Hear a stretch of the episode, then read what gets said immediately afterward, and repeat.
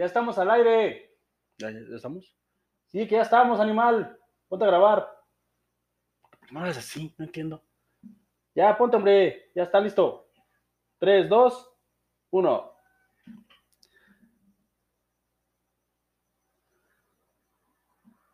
Desde que tengo uso de razón, la animación ha sido considerada cosa de niños, cosa infantil, y por eso, de alguna manera, se ha visto sobre desestimada. Desestimada es la palabra. Nunca se ha tomado tan en serio. Sin embargo, hoy les traigo dos propuestas que nos harán revalorar este tipo de circunstancias. Sí, ya sé que en segmentos pasados ha hablado del segmento del estudio Ghibli, pero en esta ocasión les traigo dos, dos eh, opciones de películas animadas que les dejarán de una vez por todas en claro que la animación no es cosa de niños. Es cosa para toda la familia, es cosa para cualquier persona que tenga alma y sensibilidad y es cosa para tomarse en serio. Dentro, intro.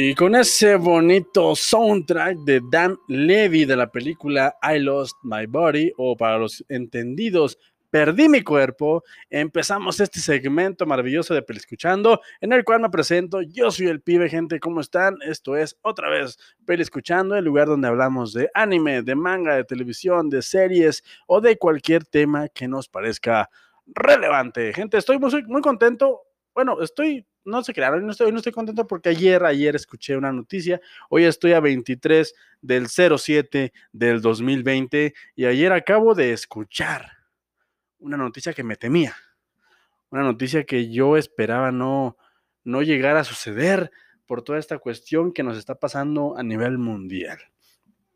Sin entrar mucho en detalles y sin irnos mucho por las ramas, me estoy refiriendo a la noticia de que los grandes los grandes consorcios de cine en este país, México, mi país adorado, eh, están a punto o están ya por empezar a cerrar cines. ¿Por qué? Porque obviamente por la baja afluencia eh, no hay público, no hay dinero y pues mantener ese tipo de, de estructura de, edificios, de personal, pues supongo que es muy caro y van a empezar a cerrar en puntos estratégicos de la República Mexicana cines.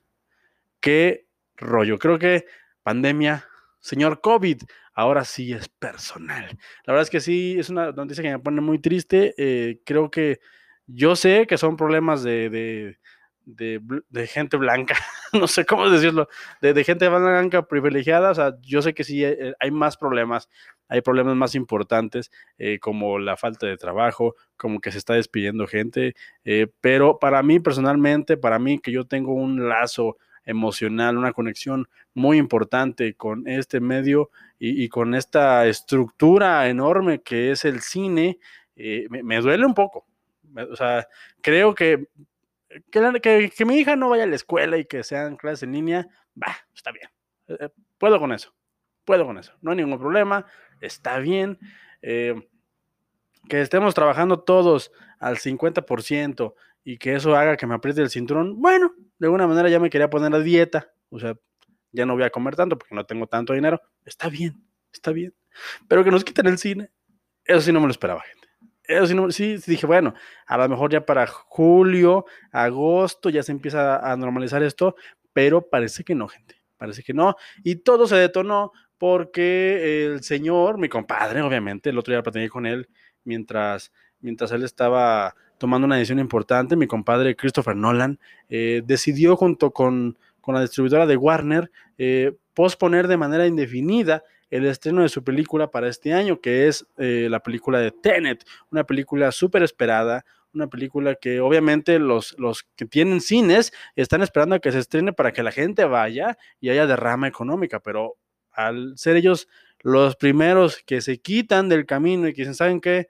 No vamos a regresar hasta que esto se acomode, eh, pues es, es una es una cadenita, es, son fichas de dominó que van cayendo y si ellos se quitan, muy posiblemente otras producciones grandes, como por ejemplo Mulan, como por ejemplo, muy posiblemente, aún no está nada confirmado, la única que ya confirmó es Tenet, pero muy posiblemente eh, Mulan, Wonder Woman y, y, otras, ah, Black Widow, por ejemplo, que son las, las películas fuertes, no las mejores, pero las fuertes, de las que obviamente se espera una recaudación de tequilla bastante generosa y por lo cual es negocio para los cines, eh, creo que definitivamente se van a empezar a, mover para el siguiente año, lo cual me tiene a mí eh, consternado. Eh, creo que esto es más grave de lo que pensábamos. Entre más pasa el tiempo, menos vemos claro. Pero bueno, bueno, bueno, bueno, creo, a menos a mí, a título personal, me pega por ese lado. Yo sé que no son problemas reales. Yo sé que cualquiera dirá, ah, eres un tonto. Tus problemas ni siquiera son problemas. Ponte a ver películas en la televisión. Yo lo sé, pero nada más digo, nada más digo, gente, eh, para mí ir al cine es algo mágico, es algo que a mí personalmente me, llena una parte espiritual muy importante. Se hace un cine eh, en, en, una sala tipo estadio con, con, con, el 4K, qué sé yo, o sea una, una manta en una plaza con unas bocinas. O sea, la experiencia de ver una película en comunidad eh, con grandes eh, bocinas y con una imagen grande eh, es para mí algo que no tiene precio. Y, creo que, bueno, vamos a ver cómo sigue esto. Y pues es, es cosa de adaptarse, pero sí, sí me puse ayer a pensar. Ayer precisamente estaba viendo la noticia y pues ni modo, ni modo. La verdad es que a echarle los kilos y ojalá esto se normalice. Bueno, esto se llega a controlar pronto, porque sí, sí está, está cañón. Ya vamos a más de la mitad del mes y está cañón. Esta Navidad va a estar tranquila, hija. De una vez te aviso que a lo mejor no te llegan todos tus regalos porque va a estar cañón. Es una oportunidad. Yo en un principio dije, bueno, es una oportunidad para ponernos a dieta a modo de WhatsApp, pero obviamente no tiene nada de gracioso, pero sí, sí es, sí es complicado. Es complicado, así que desde aquí, desde la, desde la producción de Pero Escuchando, les mandamos un gran abrazo, un gran ánimo, levantamos las manos para mandarles todo nuestro ki. Levanta las manos. Ya, levanté. Eso, así me gusta.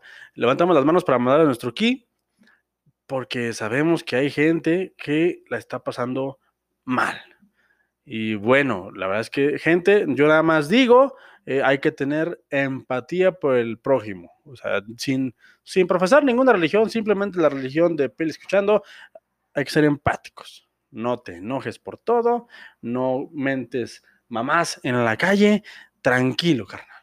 Todos estamos mal, no solamente tú tienes problemas. ¿okay? Así que todos estamos en el mismo barco que se llama Planeta Tierra. Es una oportunidad para, para, pues para hacer algo diferente y para concientizarnos de que las cosas no están tan bien como nosotros pensábamos. Y pues nada, gente, después de esta super introducción larguísima, eh, grandísima, larguísima.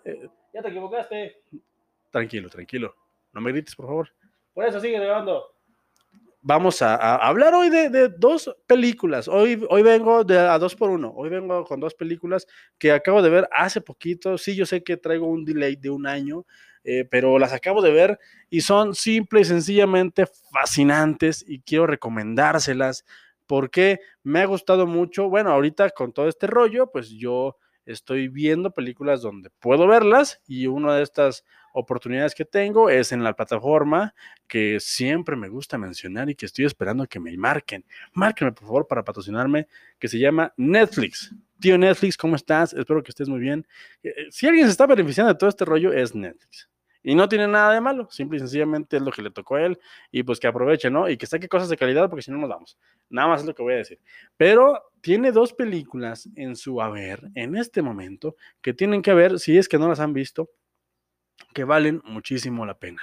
Como bien dije torpemente en la introducción, sí, el cine de animación está muy desestimado, sí, de pronto está la, la, la idea está este prejuicio de que los dibujos animados, de que las caricaturas son solamente para niños. Y creo que el cine, a manera de, de trabajo y de calidad, y los cineastas y todos que trabajan en producción, los dibujantes, los iluminadores, todos, todos los que trabajan en este ámbito, en específico del cine, nos han demostrado que hay mucho que hacer en este ramo del cine y que hay historias que se pueden contar a lo mejor únicamente en este ámbito, en el animado.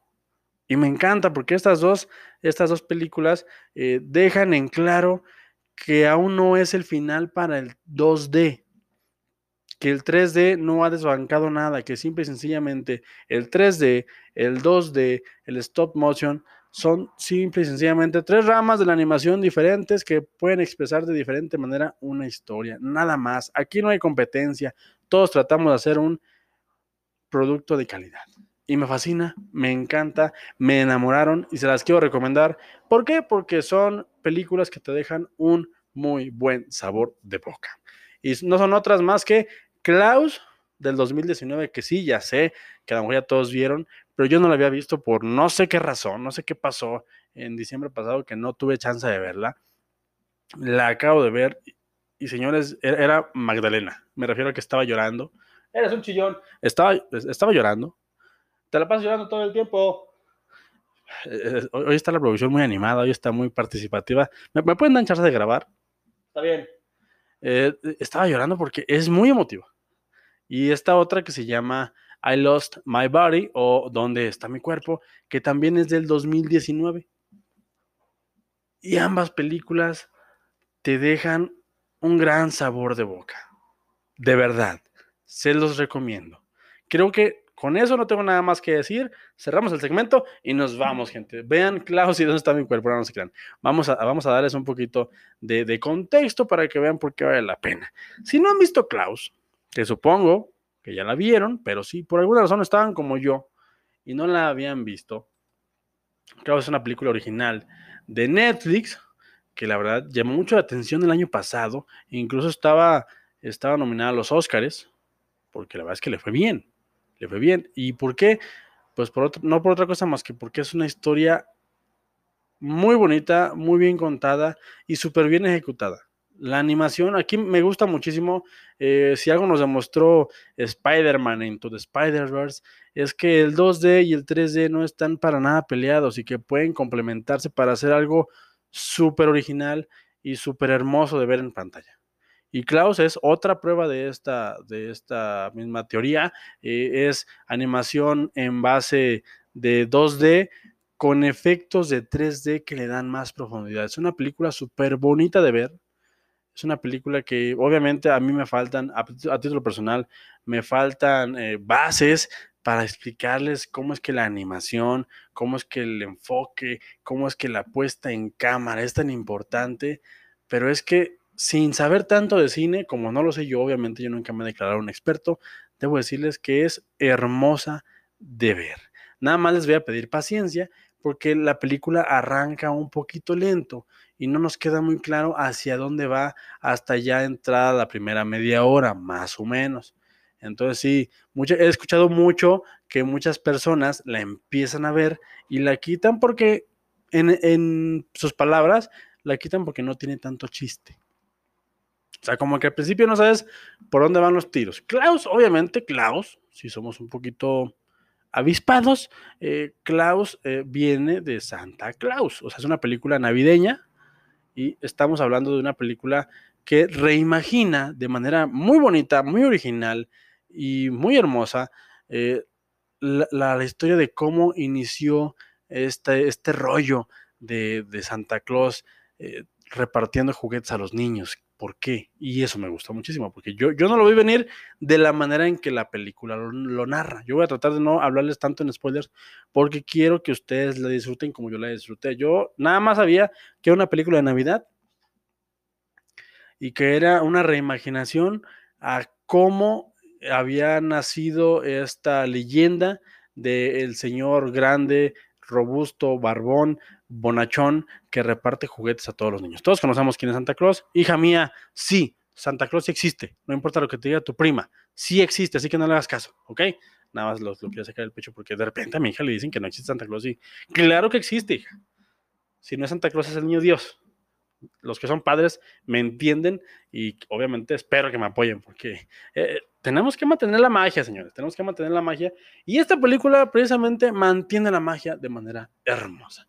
Klaus es la historia de Jesper. Jesper es un cartero. No es un cartero cualquiera, es el hijo de algo así como que el presidente de los carteros de no sé qué lugar, pero hay como un sindicato así súper enorme y, el que está en la cima de esa cadena alimenticia es el papá de Jesper, nuestro protagonista. Y su papá trata de dar una lección a su hijo, trata de enseñarle lo que es el trabajo, lo que es ganarse las cosas y por eso lo mete a la Academia de Carteros, obviamente en, el universo de la película. No sé si hay Academia de Carteros en la vida real, pero si la hay, mis respetos, ¿eh? yo no tengo nada que decir malo acerca de, los carteros y de este medio de, comunicación que aún existe, gente, aún existe. Eh, entonces, Jesper, muy listillo, elige hacer todo mal para que su padre simple y sencillamente eh, de sí o se rinda y diga, bueno, regresate a la casa, a, tus sábanas de seda, con la servidumbre, para que, bueno, pues ya no ocupas trabajar, a fin de cuentas eres mi hijo, yo tengo dinero, eres un junior, lo que se puede decir, no eres un junior y no hay ningún problema. Pero el papá, y aquí es donde yo en inicio me identifiqué, no porque yo tengo mucho dinero, sino porque entiendo esta cuestión de los papás, ahora que soy papá, entiendo esta cosa de enseñarle a tu hijo, hija, hije, no sé, eh, que las cosas se ganan, y que no hay que dar nada por sentado. Entonces, de inicio el papá le dice, ¿sabes qué? Te voy a mandar a un, a un pueblito que está eh, eh, más allá del círculo polar ártico y te voy a dejar de tarea que me regreses de allá para acá, que hagas que la gente mande seis mil cartas. Obviamente el niño no quiere irse, pero se va a fuerzas, porque si no, no hay película, si no, ahí se acaba.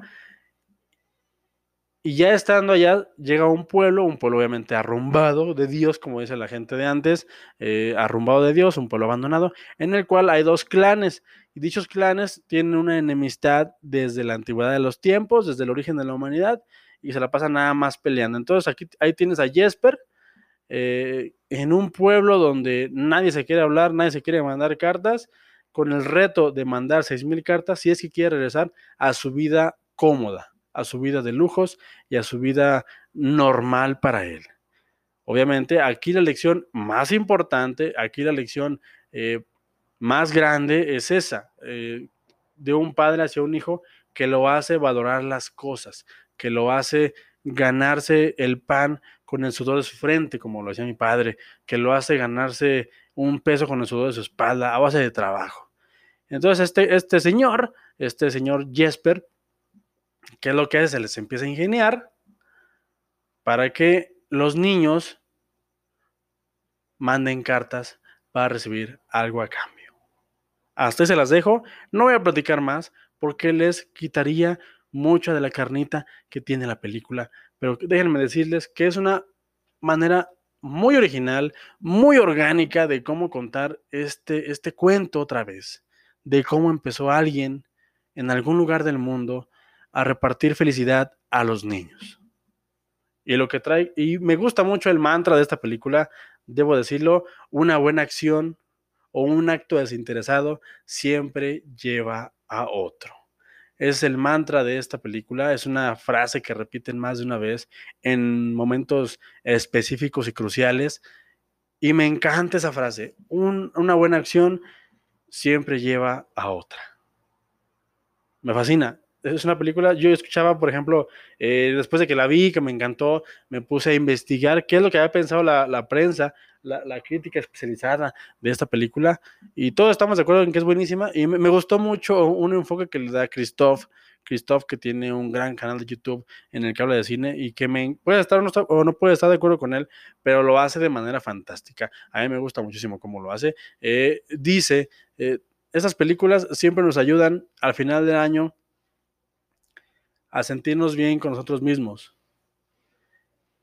y a darnos cuenta de que siempre tenemos otra oportunidad de empezar, porque en diciembre eh, siempre hay gente que se deprime, siempre hay gente que dice, chale, ya llegué este a diciembre otra vez, no bajé de peso, no conseguí mis metas, mis, ¿cómo se llaman estas cosas? Eh, propósitos de año nuevo, mis propósitos, gracias, gracias, mis propósitos de año nuevo no los cumplí, eh, siempre hay un dejo de nostalgia en diciembre porque se está acabando un año, un año que nos marca un calendario, siempre hay algo que nos deprime de alguna manera, pero estas películas, las películas navideñas, siempre nos dejan un buen sabor de boca, un sabor de boca muy bonito en el cual nos dicen, mira, no importa que ya se, se haya acabado el año, tienes otra oportunidad el año que viene, eh, sé mejor persona, no pienses en suicidarte. Un saludo para los que piensan esto, que ojalá no lo hagan nunca. Eh, son películas que te hacen sentir bien, son películas para sentirse bien, para sentir que todavía tienes el corazón latiendo, para emocionarte, para llorar, para dejar de ser el señor Scrooge de un cuento de Navidad. Y yo sé que estamos en julio, yo sé que no tiene nada que ver, pero es un mensaje súper positivo y es un mensaje súper bonito. Creo que estamos muy, muy este, positivos últimamente, pero me encanta, me encanta. O sea, en estos tiempos de, problemática, eh, creo que lo que más necesitamos es ver contenido. Si es que tenemos oportunidad de verlo y no, no nos absorbe el trabajo, si tienen chance de ver contenido, no vean contenido deprimente. No vean contenido, sí, infórmense con las noticias, obviamente, obviamente, pero vean cosas que los hacen sentir bien, que los hacen levantarse de buenas al día siguiente, que te hacen querer ver a, tu hijo, hija, hija y abrazarlo, que te hacen ver a tu esposa o esposo o esposa y abrazarlo, que te hacen ver a tu mamá, a tu papá, o sea, que te hacen despedir buena vibra a tu alrededor. Eso es a lo que me refiero nada más. Y por eso es que me gusta mucho esa película. Klaus, hasta ahí la voy a dejar, porque tienen que verla, es una experiencia que se deben de dar ustedes mismos. Klaus de Netflix está ahí eh, bueno, no gratis, está ahí en la plataforma, véanla si no saben qué ver, no se van a arrepentir, nada más denle chance a los primeros 20 minutos, 30 minutos y créanme, créanme que el viaje vale mucho la pena. Hasta ahí la dejo, hago corte y nos vamos con la que sigue porque se me está acabando el tiempo. La otra película es una película que me tomó desprevenido, más todavía que Klaus, porque de Klaus yo ya sabía algo, ya tenía yo un poquito de noción. Eh, la otra película es Perdí mi cuerpo.